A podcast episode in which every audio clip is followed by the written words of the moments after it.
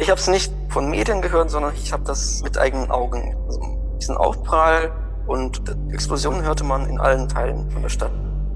Die Rakete X-22, eine Tonne schwer. Und wenn das Zeug explodiert, dann hört man das Bums überall. Ne? Und die Druckwelle ist auch dann gewaltig. Andrei Makarenko lebt in der Ukraine in der Stadt Dnipro. Er wohnt in einem Wohnviertel.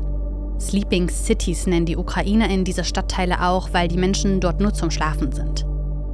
Doch vergangenes Wochenende, am Samstagnachmittag, waren viele zu Hause, als eine Rakete in ein neunstöckiges Wohnhaus raste. Dann dauert es 20 Minuten lang, bis du alle abcheckst, ob alle im Leben sind. Mindestens 45 Menschen wurden getötet, darunter sechs Kinder. Etwa 20 Menschen sind noch vermisst, die Suche nach ihnen ist eingestellt. Viele Verletzte schweben in Lebensgefahr. Es ist bislang der schwerste Angriff auf Zivilisten im Ukraine-Krieg. Der Kreml-Sprecher Dmitri Peskov weist die Verantwortung dafür zurück. Er erklärt, die russischen Streitkräfte zielten nicht auf Wohngebäude. Der erste Gedanke ist natürlich, das ist Zufallssache. Es könnte durchaus möglich dein Haus treffen. Ne? Der russische Angriffskrieg bedeutet für die Menschen in der Ukraine das ständige Leben mit der Angst. Alles, was im Himmel surrt oder Geräusch macht, ist Gefahr. Wenn irgendwas in der Luft passiert, dann musst du in die Deckung gehen oder dann musst du halt einen sicheren Ort finden, weil es kein Passagierenflugzeug ist. Es kann A eine Drohne sein, B ein Kampfjet sein, es kann eine Rakete sein, es kann alles Mögliche sein. Also alles, was vom Himmel kommt, bringt Zerstörung und Angst und Schrecken. André hat lange in Deutschland gelebt, studiert, gearbeitet. Er mag Deutschland. Doch seit dem Krieg ist die Liebe gestört. Durch das Zögern der Deutschen, die Ukraine vorbehaltlos gegen Russland zu unterstützen. Diese Unentschlossenheit, die sich in der Länge zieht, sie bedeutet für uns mehr Zerstörung, mehr menschlichen Leben.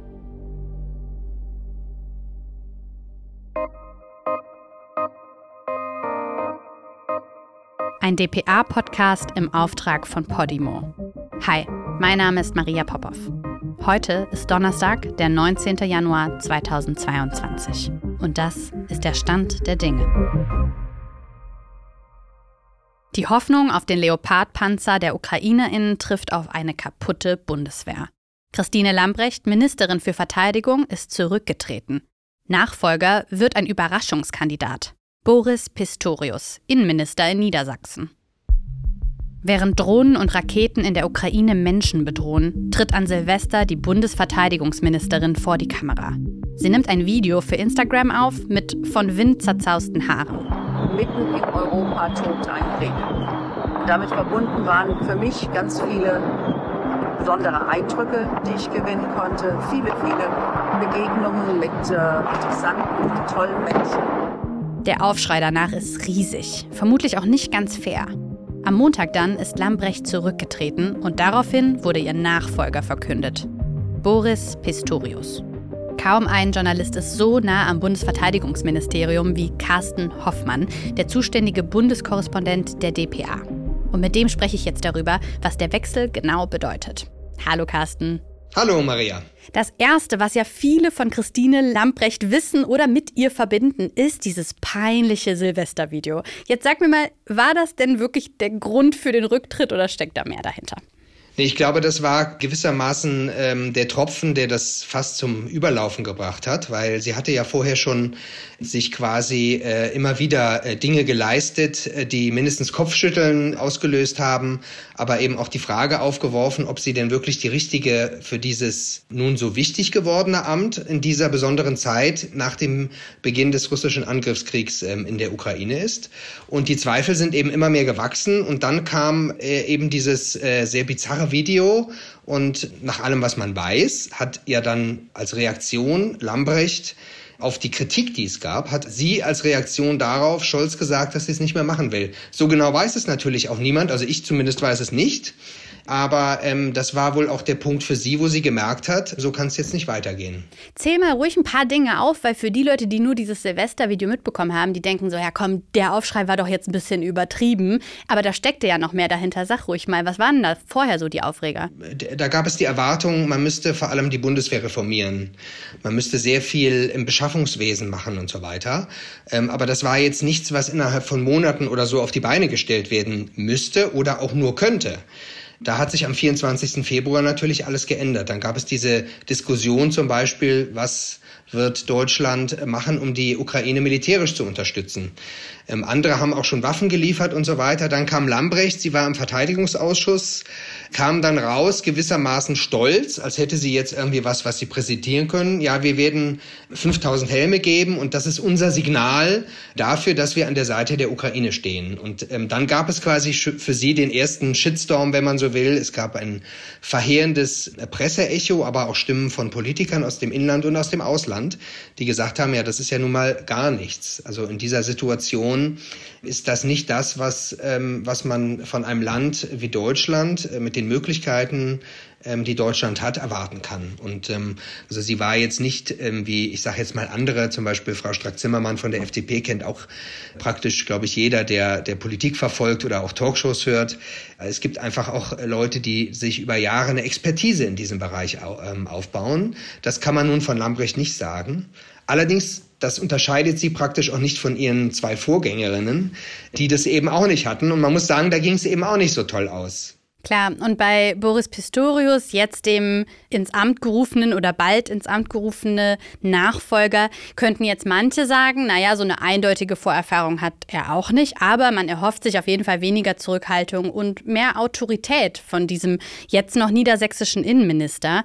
Das Verteidigungsministerium ist schon in zivilen, in Friedenszeiten eine große Herausforderung und in Zeiten, in denen man als Bundesrepublik Deutschland an einem Krieg beteiligt ist, indirekt noch einmal besonders. Und von daher bin ich mir der Verantwortung und der großen Bedeutung dieser Aufgabe natürlich sehr bewusst und bin umso dankbarer, dass sie mir zugetraut wird und werde mich vom ersten Tag an mit 150 Prozent in diese Aufgabe reinstürzen indirekt an einem Krieg beteiligt, ist ja ganz schön deutlich. Zeigt das, findest du schon mal, was Pistorius so für einer ist? Passt der für dich ins Verteidigungsministerium? Ich habe Pistorius mal ähm, erlebt auf einer mehrtägigen ähm, SPD-Klausur. Da war es möglich, dass eben Journalisten quasi mit dabei sitzen und sich anhören, wie diskutiert wird und so weiter ich habe den eigentlich als großen Klartextpolitiker erlebt so. Also er ist sehr, sehr gerade, ähm, er ist ziemlich tough, spricht auch Sachen aus, die vielleicht bei manchen ähm, auch Stirnrunzeln hervorrufen äh, können. Da ging es um Fragen der inneren Sicherheit und so weiter. Es ging um Clankriminalität und äh, Fragen, die jetzt mit dem Militärischen gar nichts zu tun haben. Aber man hat daran gemerkt, dass er ziemlich klaren Kurs hat und auch ähm, unangenehme Dinge ausspricht oder anspricht, sagen wir mal so. Und ähm, insofern ist er, glaube ich, ähm, für dieses Amt deutlich besser geeignet und wird, wenn man so will, bei der Bundeswehr ganz gut ankommen, als vielleicht andere Kandidaten, die jetzt auch gehandelt äh, worden sind.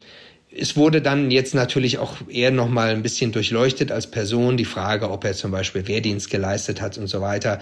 Ähm, ich, ich halte das auch ein bisschen kurios, nun äh, äh, bei diesen Sachen so sehr genau hinzuschauen, weil ähm, das ist, glaube ich, für seine Aufgabe und seine Kenntnisse, die er sich jetzt aneignen muss, nicht wirklich relevant. Es zeigt natürlich, dass er ich habe sogar gehört, er ist jetzt der Einzige ähm, im Bundeskabinett, der ähm, seinen Wehrdienst geleistet hat. Ähm, das zeigt natürlich, ähm, dass er da schon keine Berührungsängste mit dem Militär hat. Scholz hatte ja Parität versprochen und noch Ende 2020 getwittert, ein von mir geführtes Kabinett ist mindestens zur Hälfte mit Frauen besetzt. Warum glaubst du, konnte das in dieser Entscheidung nicht berücksichtigt werden? Also es hätte ja ähm, natürlich zum Beispiel eine Kandidatin gegeben, die Wehrbeauftragte des Bundestages, Frau Högel die ja ursprünglich auch äh, Innenpolitikerin war, ähm, sich viel mit ähm, Polizei, Extremismus, Terrorismus und sowas ähm, äh, befasst hat, aber dann äh, in ihrer neuen Rolle sehr intensiv sich mit der Bundeswehr befasst hat. Sie hat mal gesagt, dass sie 100 Tage im Jahr reist, also sie besucht ganz viele Standorte oder hat besucht, besucht auch weiterhin wohl. Ähm, das wäre, das ist ja eine SPD-Politikerin, es wäre sicherlich auch möglich gewesen, ähm, grundsätzlich. Ansonsten muss man sagen, in der SPD, ähm, es gab ja ähm, mit äh, zum Beispiel dem äh, Verteidigungspolitiker Felgentreu oder auch dem früheren Wehrbeauftragten Bartels, es gab sehr profilierte Verteidigungspolitiker, die aber eben jetzt auf der politischen Bühne nicht mehr präsent sind. Hm, und somit fiel dann also die Entscheidung auf Boris Pistorius mit genau den Gründen, die du genannt hast. Heißt ja auch im Kabinett sind sieben Frauen vertreten und neun Männer, ausgenommen von Olaf Scholz. Das schien ja jetzt auch nicht irgendwie einen großen Aufschrei in den eigenen Reihen oder so verursacht zu haben. Da beschäftigt man sich jetzt wirklich mit den anderen Aufgaben. Das Verteidigungsministerium gilt ja als besonderes Ressort und auch besonders schwieriges. Warum ist das ein Ministerium, das anscheinend Karrieren beschädigt? Es ist so, dass es ja im Kern um die Anwendung von Gewalt geht, um eigene Ziele zu erreichen. Die Anwendung von Gewalt, um mögliche Angreifer zu stoppen oder auch um Gewalt anzudrohen.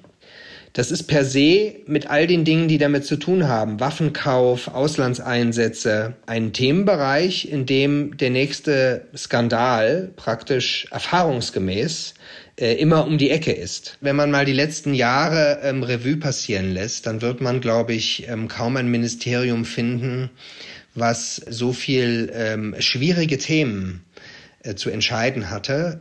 Es geht hier um milliardenschwere Rüstungsprojekte, es geht um Auslandseinsätze, ähm, es geht um im Zweifel Fragen, bei denen es auch um, um Leben und Tod gehen kann.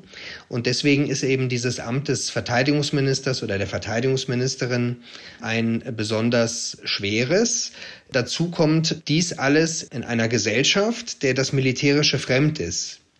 Also es gibt, ähm, glaube ich, in, in, ähm, das mag sich jetzt auch ändern mit dem Ukraine-Krieg und plötzlich liest man ja sehr viel über militärische Themen, über Panzer, Kampfpanzer, Schützenpanzer und so weiter, äh, auch in großer ähm, Genauigkeit oder sagen wir mal in, in sehr hoher Frequenz, ja, werden diese Dinge ähm, äh, berichtet und auch besprochen und diskutiert. Ähm, das ist ja ein neues Phänomen. Also eigentlich war das ja etwas, was so im Stillen vor sich hin passierte und weite Teile der Öffentlichkeit haben sich dafür nie so genau interessiert, haben sich auch nie so genau dafür interessiert, was in Afghanistan eigentlich passiert, wie diese Einsätze aussehen was da äh, Soldaten ähm, quasi zu leisten haben, was sie erreichen oder auch nicht erreichen. Und so konnte es eben auch da sein, dass man quasi 20 Jahre einen Einsatz hat, aber weite Teile der deutschen Öffentlichkeit sich damit in den Details nie befasst haben. Ein Schlagwort, das viele ja jetzt eben, wie du aussagst, durch diese größere Aufmerksamkeit oft gehört haben, sind 100 Milliarden Euro Sondervermögen. Das wird ja der Bundeswehr seit Juni 2022 zugesprochen. Das klingt jetzt nach mega viel Geld, aber was sagst du denn? Reicht das, um die Bundeswehr vernünftig auszustatten oder geht es da um mehr als Geld? Also ähm, das ist quasi eine Liste, die abbildet, was die drängendsten Probleme und Lücken waren. Es gibt eine schon längere Überlegung, was man eigentlich kaufen müsste und was man beschaffen müsste, um eine Art grundsätzliche Vollausstattung der der Streitkräfte, wie sie jetzt da sind, zu haben. Welche Waffensysteme, welche Munition und so weiter. Und da ist man eben auf diese 100 Milliarden gekommen. Da sind alleine, ähm, zum Beispiel was die Mängel angeht, fehlen allein Munition für 20 Milliarden Euro.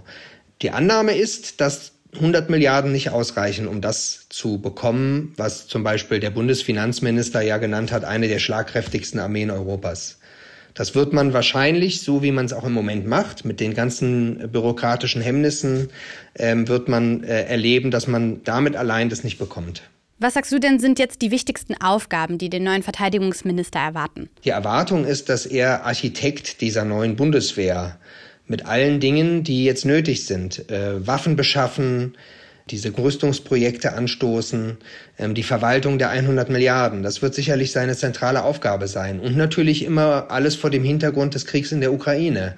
Also vor einem Hintergrund, wo, wo die Bundeswehr ja weiterhin Waffen auch selber abgibt und im Moment weniger hat als vor einem Jahr. Deswegen wird es, glaube ich, für ihn auch keine Zeit geben, sich groß einzuarbeiten. Das ist praktisch Start vom ersten Tag weg. Findest du es denn da frech, die Schuldfrage zu stellen? Weil dieses Ausstattungsproblem ist ja nicht erst auch seit Lambrecht ein Thema. Wer ist denn dann schuld daran, dass es da gerade so aussieht? Also im Kalten Krieg ähm, bis zum Fall des sogenannten Eisernen Vorhangs war die Bundeswehr ja viel größer. Und ähm, dann sind sehr viele Waffensysteme ja auch entweder verschenkt oder verkauft oder ähm, zerschnitten worden. Man hat dann die Schwierigkeit gehabt, dass man die Rüstungsindustrie ähm, nicht mit vielen eigenen Aufträgen versorgen kann. Deutschland ist aber auch kein Land, was jetzt besonders freigebig mit Exportgenehmigungen wäre. Also die deutschen Rüstungshersteller dürfen jetzt nicht einfach in alle Welt ihre Produkte verkaufen. Also da war natürlich die Frage, ja, was blieb? Also die Bundeswehr kauft selber wenig. Ähm, die Verbündeten haben ja auch im, äh, in den letzten 20 Jahren dann nicht so viel gekauft und Export war in dr sogenannte Drittstaaten war auch nicht möglich. Es dauert einfach eine gewisse Zeit, diese Pipeline irgendwie wieder zu füllen mit Projekten und mit äh, mit auch den einzelnen äh, Zulieferbetrieben und so weiter. Die Schuldfrage ist, glaube ich, ähm, auch ganz fair verteilt letztlich zwischen den verschiedenen großen Parteien. Also man kann jetzt nicht auch nicht sagen, ja, nur weil die Union eben 16 Jahre Verteidigungsminister gestellt hat, dass jetzt alles dort abgeladen werden könnte. Ein weiteres Thema, dem sich der Verteidigungsminister stellen muss, sind die Probleme auch mit Rechtsextremen in der Bundeswehr. Beim Kommando Spezialkräfte haben sie eine ganze Kompanie aufgelöst. Auch bei der Reichsbürgerrazzia letzten Dezember gab es Verbindungen zur Bundeswehr. Was glaubst du, ist daraus geworden und wird das jetzt in Zukunft Pistorius auch beschäftigen? Also es wurde ja die, ähm, die Kontrolle etwas erweitert. Es gibt auch mehr Anzeigen, gab es zuletzt. Daraus schließt man, dass das auch das Thema in der Truppe quasi angekommen ist dass die Bereitschaft, Dinge zu melden oder ähm, Probleme aktiv zu benennen, größer geworden ist und dass da äh, weniger unter den Teppich gekehrt wird. Deswegen meinen viele, dass wenn zum Beispiel mehr Fälle bekannt werden, dass das eigentlich in diesem Gesamtzusammenhang ein positives Zeichen war im letzten Jahr. Vorher sind natürlich viele Sachen einfach gar nicht bekannt geworden. Ne? Es gab dann auch äh, diesen Reformprozess zum Beispiel beim Kommando Spezialkräfte mit 60 Punkten, die dann abgeschlossen wurden. Ich glaube ähm, ehrlich gesagt, dass Pistorius hier erstmal nicht viel äh, Fallstricke irgendwie erwarten muss. Denn dieses Thema ist jetzt in den letzten zwei Jahren sehr intensiv bearbeitet worden. Jetzt gerade brennen ja auch einfach andere große Themen. Also am Freitag jetzt zum Beispiel ist ja auch das nächste Treffen unter den NATO-Staaten, bei dem es ja um Waffen für die Ukraine gehen wird. Aber welchen Einfluss, frage ich mich, da hat denn der Verteidigungsminister überhaupt? Oder ist es eigentlich dann eher Kanzler Scholz, der letztendlich das letzte Wort hat und die Entscheidungen treffen wird? Also hier in diesen großen Fragen hat sich ja gezeigt, dass Scholz letztlich die Entscheidungen ähm, äh, herbeiführt und äh, dass er derjenige ist, der hier entscheidet, was eben geht oder nicht geht und wo der Kurs hinführen soll. Er wird möglicherweise mit äh, Pistorius einen etwas selbstbewussteren ähm, Verteidigungsminister haben, der äh, auch seine eigene Meinung eben äh, etwas offensiver vertritt als äh, Frau Lambrecht, die ja sehr stark und sehr loyal war und im Zweifel auch vieles einstecken musste, was man auch äh, bei Scholz hätte ähm, kritisieren können. Wie glaubst du im Detail wird das aussehen bei zum Beispiel Waffenlieferungen an die Ukraine? Was könnte das bedeuten? Also die Frage ist ja im Moment auch, gibt die Bundeswehr selber Dinge ab oder äh, werden die aus der deutschen Industrie geliefert? Diese Frage ist nicht so leicht zu beantworten. Man sieht es an den Schützenpanzern. 40 Schützenpanzer wurden der Ukraine versprochen. Woher sie genau kommen soll, weiß man immer noch nicht ähm, es wird irgendeine Teilung geben zwischen der Industrie und Beständen, ähm, die die Bundeswehr hat. Ähm, der genaue Schlüssel und so weiter ist äh, bisher nicht bekannt. Es wird dann noch schwieriger bei den Kampfpanzern, wenn man äh, sich überlegt, dass äh, Deutschland Kampfpanzer auch liefern wollte, wie es zum Beispiel Polen will, wie es Großbritannien will. Ähm, es gibt einfach nur noch ungefähr 300 in Deutschland und ähm, wo, wo dann sozusagen Abgaben aus der Truppe herkommen soll, ist nicht klar. Da ist dann die Frage natürlich, wie Pistorius sich dazu verhält. Super, Carsten, ich danke dir für deine Einschätzung. Vielen Dank. Am Ende von Stand der Dinge widmen wir uns ja immer popkulturellen Themen und deswegen geht es jetzt um Damien Chazelles Film Babylon Rausch der Ekstase, der nämlich heute ins Kino kommt. Übrigens auch an seinem Geburtstag. Das dreistündige Epos entführt uns in das frühe Hollywood der 20er Jahre und Leute, es geht um wilde Sexpartys, Drogenexzesse und tragische Abstürze. Ich glaube, was wir hier in Hollywood haben, ist hohe Kunst. Es ist Partyzeit, Funkelschwänze! Wenn du überall hingehen könntest, wo immer du willst, wohin wäre das? Ich wollte immer Teil von etwas Größerem sein. Ja! Es geht los! Etwas Bedeutsamem, etwas, das bleibt.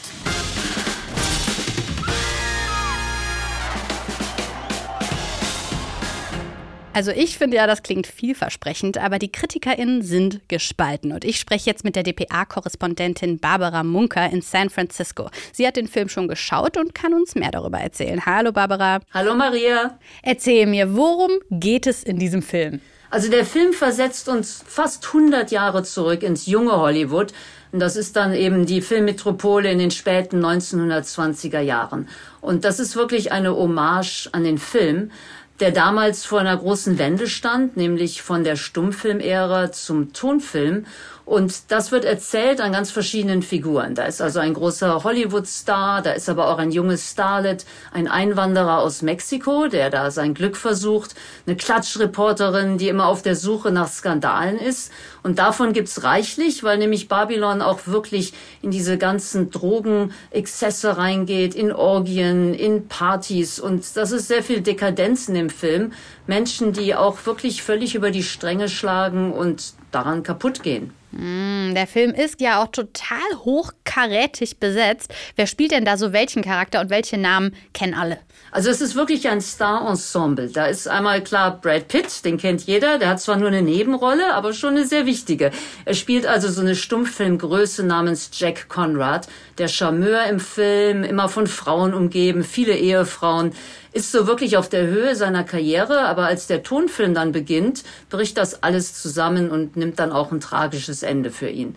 Dann die weibliche Hauptfigur ist Margot Robbie, also fantastisch. Sie spielt also wirklich so einen jungen Vamp, eine Schauspielerin, die entdeckt werden möchte, namens Nellie Laroy und ist also so wirklich voll im Partyleben drin, geht aber dann auch daran zugrunde, als das mit dem Tonfilm durchstartet und sie damit dann keinen Erfolg mehr hat.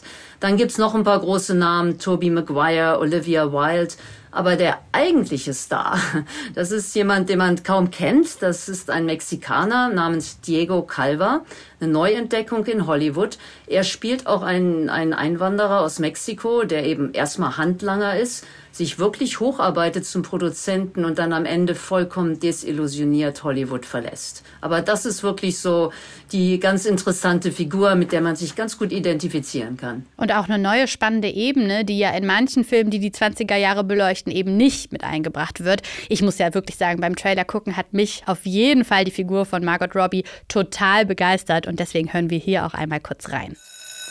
Szene 17, Take 3. Klappe. Action. Cut! Ton ist nicht gut. Verdammt nochmal, Lloyd, kannst du nicht mal eine durchlaufen lassen? Warum sollte ich, wenn du sie nachher nicht du hast nehmen gesagt, kannst? ich soll leise sprechen. Ich habe leise, Leise, gesprochen. nicht unverständlich. Nuscheln bringt uns nicht weiter. Machen wir es nochmal oder nicht? Ich bin Klar, machen wir es nochmal. Und Kamera und Ton. Szene 17, Take 4. Klappe. Action. In den USA kam Babylon schon im Dezember auf die Leinwand. Was sagen denn die AmerikanerInnen so zu dem Film? Ja, das stimmt. Der kam also hier schon kurz vor Weihnachten raus, war aber dann wirklich nicht der Film, in den die Familie reingehen wollte. Ja, es ist erstmal ein dreistündiger Film. Ähm, der spielte bisher in den USA nur 15 Millionen Dollar ein. Das ist ein Kassenflop. Äh, verglichen zum Beispiel Avatar kam kurz davor, also der neue Avatar kam kurz davor raus und hatte schon über 570 Millionen Dollar im Vergleich dazu eingespielt. Das hat auch damit zu tun, dass also Babylon ein sehr striktes Rating hat. Also eine Altersfreigabe, ein R-Rating. Das heißt, Jugendliche unter 17 nur in Begleitung Erwachsener. Und das schränkt natürlich die Zuschauerzahl ein. Und begründet wurde das eben mit Drogenkonsum, Nacktszenen, derbe Sprache, Gewalt. In Deutschland ist das ein bisschen weniger streng, da ist dann die Altersfreigabe schon ab 16. Barbara, ist jetzt der Film ein mutiger Hollywood-Epos oder eigentlich der schlechteste Film des Jahres? Hau raus. Also ich muss gestehen, mich hat der Film mitgerissen, trotz dieser Länge, drei Stunden. Es ist wirklich eine sehr ungewöhnliche und sehr komplexe Liebeserklärung an Hollywood. Der Regisseur Damien Chazelle wirklich wählt schrille Szenen, schräge Charaktere und, und bombardiert die Zuschauer mit auch fetziger Musik und so. Also ist mitreißend. Ähm, es ist vielleicht ein bisschen übertrieben Und das äh, macht den Film doch sehr mutig, ja, in seiner Offenheit und in seiner, ja, die Nacktszenen, die, der Drogenkonsum. Das sieht man nicht so oft auf äh, der Leinwand, vor allen Dingen nicht in amerikanischen Filmen. Oh, das sieht man ja in den Kritiken auch, denn die sind ja total gespalten. Da hört man ja alles Mögliche. Warum ist das denn so? Also es ist so, dass wirklich, die, das, das bewegt sich von Kritiken, wo die Leute sagen, es ist völlig überfrachtet, chaotisch und übertrieben. Und andere sagen aber, es ist eben visuell mitreißend und man wird wirklich davon eingefangen. Also es ist, wie ich schon sagte, Geschmackssache, ja. Aber wo sich eigentlich alle einig sind, ist, dass es wirklich eine tolle Besetzung ist. Die Schauspieler leisten tolles Bühnenbild, Kamera und auch Musik sind, sind wirklich gut. Und es gab ja auch schon jetzt Preisnominierungen dafür. Also bei den Golden Globes gab es fünf Nominierungen, auch als beste Komödie und für die Darsteller, also Brad Pitt, äh, Robbie und Diego Calva. Letztendlich gewann er dann nur für die beste Musik. Und musikaffin ist natürlich Damien Chazelle als Regisseur selbst ja auch. Der gilt ja in Hollywood als totales Wunderkind. Seine vorherigen Filme, also La La Land und Whiplash, haben ja auch überall total abgeräumt. Er, so als jüngster Regisseur, fand ich auch total interessant zu lesen. Geboren 1985, das wusste ich zum Beispiel auch nicht. Was zeichnet denn Chazelle so aus? Also erstmal, er ist natürlich wirklich für Hollywood-Verhältnisse noch sehr, sehr jung und hat in diesen wenigen Jahren schon wirklich viel vorzuweisen.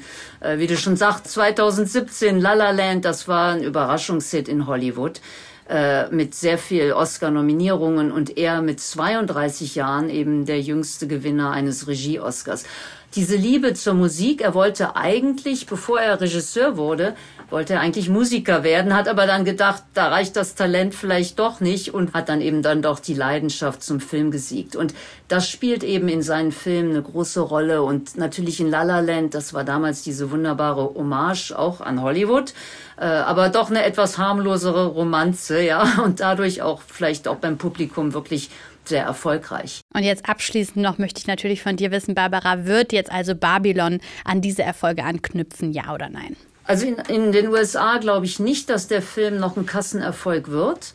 Jetzt kann man aber mal abwarten, wie das international wird. Da mag der Film ja in seiner Schrägheit wirklich besser ankommen.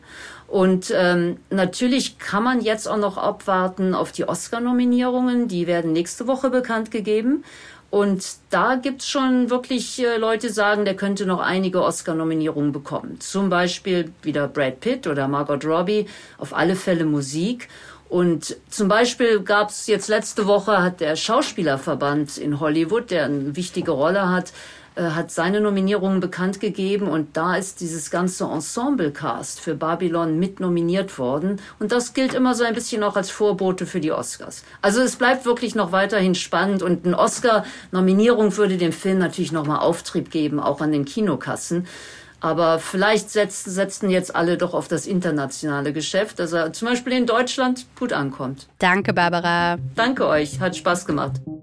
Und wir hören uns dann wieder nächsten Donnerstag und ihr könnt uns auch sehen, nämlich auf Instagram. Folgt uns gerne Stand der Dinge unterstrich Podcast. Stand der Dinge ist eine DPA-Podcast-Produktion für Podimo. Executive Producer DPA David Krause. Executive Producer Podimo Judith Trost. Produktmanagement Dorothee Barth. Head-AutorInnen Anna Loll und Kian Badrenejad. Redaktion Martin Romanzig und Anne Krüger. Musik Marvin McMahon. Produktionslied Sebastian Dressel. Und Set-Produktion Jill Bayton. Visual Producer Daniel McMahon.